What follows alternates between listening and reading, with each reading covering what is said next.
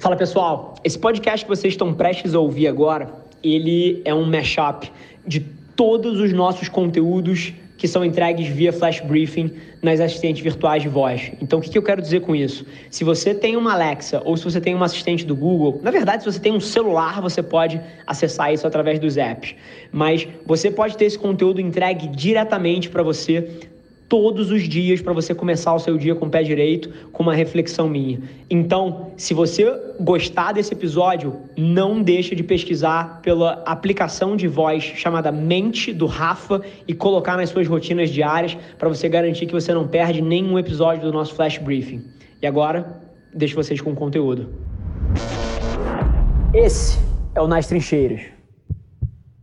Alexa, Google, abrir a mente do Rafa é muito curioso para mim observar a quantidade de gente que na hora que vai fazer uma benfeitoria, na hora que vai fazer um agrado, na hora que vai fazer um favor para alguém, ou na hora que vai praticar um ato bacana, de alguma maneira as pessoas ficam esperando ser aplaudidas por isso ou querem a validação dos outros, quando na verdade, assim, na boa, fazer o certo é o suficiente. E é curioso, tá? Assim, eu até acredito num ponto de vista um pouco mais extremo que se você faz o certo esperando os aplausos, você é um babaca. Porque o que você está fazendo no fim do dia é querendo aparecer e você não está fazendo certo simplesmente porque é a ação certa a ser tomada. Então, assim, se você presta um favor para alguém com a expectativa de ter alguma coisa de volta, você não é um ser humano bacana. Você está fazendo uma transação. É uma transação não financeira, mas é uma transação. Então, assim, o quanto mais você conseguir se desligar de esperar um retorno das pessoas para cada coisa que você faz, que são as coisas certas a serem feitas, eu tenho certeza, certeza que você vai começar a tirar satisfação pelos motivos certos, que é o ato em si e não os aplausos que vêm por causa do ato. Tem sempre, mas tem sempre mais espaço de manobra do que você acredita. E a hora que você começa a aplicar esse tipo de raciocínio e entender que, pô, tempos difíceis podem passar, apertos podem ser afrouxados e cargas pesadíssimas podem ser feitas mais leves. Esse tipo de pensamento foca você em aplicar a pressão nos lugares corretos que têm o poder de mudar a sua realidade. E assim, tentando tangibilizar um pouquinho mais isso, eu acho que qualquer um que consegue se identificar com um jogo que, sei lá, estava jogando uma pelada com seus amigos e eventualmente você estava perdendo o jogo e de repente você vira. Ou então você estava estudando com as suas colegas para uma prova de escola ou da faculdade ou qualquer que seja o teste que você estava praticando e você achava que era impossível você passar e com muito esforço e virando a noite você foi lá e passou por aquele desafio aquela uma vez onde você acreditou num sonho ou numa iniciativa e que outras pessoas teriam desistido, mas você continuou ali e aquilo acabou se tornando uma iniciativa brilhante e depois você foi aplaudido de pé. É esse tipo de energia, de criatividade e, acima de tudo, crença em si mesmo que você precisa nesse momento. Essa atitude perdedora não leva ninguém a lugar nenhum, exceto para o caminho da derrota. Mas focar o seu esforço inteiro nesse pequeno espaço, nesse pequeno âmbito que você tem na sua frente agora, é a forma de tirar o melhor proveito da oportunidade que está na sua frente. A minha provocação vai numa direção que, para mim, faz toda a diferença na forma como eu vivo a minha vida, que é cultivar indiferença aonde as outras pessoas crescem paixão. Eu sou absolutamente obcecado por essa tese. A reflexão que eu queria trazer é Imagina o quanto de poder você ia ter na sua vida, nos seus relacionamentos, se em todas as coisas que preocupam os outros, quão magro eles são, quanto dinheiro eles têm, quanto tempo eles têm para viver ainda, se eles morrem esse ano, se morrem daqui a 30 anos, se eles vão ser demitidos, se não são. Tudo que preocupa as pessoas para você não importasse tanto. E se tudo que deixa as pessoas tristes, ansiosas, excitadas, sei lá, possessivas, invejosas, frente a tudo isso, você fosse pragmático, objetivo e calmo. Você pode pensar como seria a sua vida? Imagina o que isso faria pelos seus relacionamentos, pelo seu trabalho, pela sua vida amorosa e pelas suas amizades. E é interessante, tá? Por mais que as coisas deem certo, eu vivo a minha vida exatamente dessa forma. Eu tenho várias coisas materiais, assim, eu não tô mentindo. Ter bem materiais não é um mal por si só. A grande questão aqui é você ser indiferente a essas coisas. É você aproveitar elas enquanto elas estão lá, mas você aceitar no seu nível mais profundo que algum dia elas podem ir embora, isso é ok.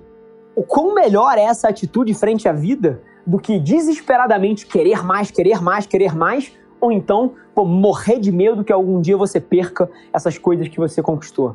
Indiferença aí é a chave, é o lugar que vai te dar base, é o lugar que vai te dar paz. Então, sinceramente, não é sobre evitar ou querer, mas é não ter uma preferência individual e não dar mais poder para um resultado do que para outro possível. Isso, sem dúvida nenhuma, não é fácil de fazer, tá? E eu não quero de forma nenhuma deixar a impressão que é. Mas se você conseguisse hoje, o quão mais relaxado você seria? Hoje eu não conseguiria trazer outra reflexão que não fosse essa por conta do meu dia de ontem, e acho que vocês vão entender um pouquinho. Mas a provocação aqui é que por várias vezes a gente luta, e luta mesmo, assim, com toda a nossa força, contra coisas que a gente não tem controle sobre. E o grande lance aqui é que um dia em retrospectiva tudo isso faz sentido. Mas o grande lance é que enquanto você está conectando os pontos para frente, você muitas vezes está focado no seu plano, na forma como você gostaria que as coisas acontecessem. E a gente esquece que o mundo não roda no nosso script. E assim, e não roda mesmo. E a provocação que eu trago é porque, em retrospectiva, tudo fica super claro mas olhando para frente, às vezes a gente não sabe exatamente como é que isso tudo vai se conectar e para onde isso está levando. Mas eu queria desafiar você hoje a pensar que por várias vezes o que você acha que é um desastre no momento que acontece, na verdade, é a maior sorte que você já deu, porque te abre uma porta, te faz enxergar uma oportunidade, faz você mudar alguma coisa e que no fim do dia faz toda a diferença para onde a sua vida vai. E acho que a linha final aqui para a gente encerrar é que não importa se é um furacão que acontece em Santa Catarina porque uma borboleta bateu as asas em Tóquio, ou se é uma crise de um vírus que desperta na China, mas prejudica o seu negócio ou o seu plano de vida aqui no Brasil. Não importa o que é. O que importa e o que define a nossa trajetória é a maneira como a gente enxerga essas coisas. E a hora que você entende que o mundo não roda no seu script, sai um peso nas suas costas que você não pode imaginar a diferença que faz para frente. Então hoje, queria que você fosse para o seu dia pensando nisso. Por várias vezes e várias vezes ao longo do nosso dia, a gente fala frases como: Ah, o meu trabalho é estressante. Ah, meu chefe é um babaca. Ah, oh, aquela pessoa errou comigo, me fez sentir assim, assado. E o que eu queria tentar clarificar para você, e eu falo isso um ponto de vista que eu faço isso, tá? É que isso é impossível. Isso mesmo que você ouviu, isso é impossível. Ninguém consegue te frustrar. Ninguém consegue te estressar. Isso são objetos externos e eles não têm poder nem acesso à sua mente ou à forma como você se sente. Essas emoções que você sente, por mais reais que elas sejam, elas vêm de dentro, elas não vêm de fora. E a hora que você entende que sejam percepções, pensamentos, julgamentos, sentimentos, a hora que você entende que isso vem de dentro, a hora que a gente assume a responsabilidade frente a isso, a hora que a gente entende que é a nossa cabeça que gera tudo isso, a gente para de culpar os outros por fazer a gente estar tá se sentindo estressado, por estar tá frustrando a gente, por estar tá deixando a gente triste. Eu sei que isso deve chacoalhar o mundo de muitos de vocês.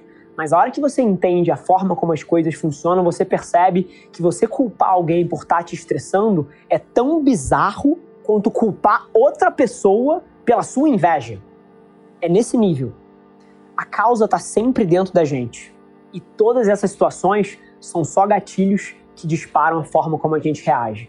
Mas no fim do dia, você tem o controle. Eu queria trazer uma reflexão que vem de um dos temas que mais me apaixonam é uma coisa que quem trabalha comigo sabe que é uma bandeira que eu levanto muito. E uma frase que eu sempre falo é que bondade é invencível. E aí a provocação é o seguinte: e se da próxima vez que você for maltratado, que alguém falar de forma rude com você, que alguém te tratar mal, você não responder na mesma moeda? E se você conseguisse dar um passo atrás e não reagir da mesma forma que você foi tratado?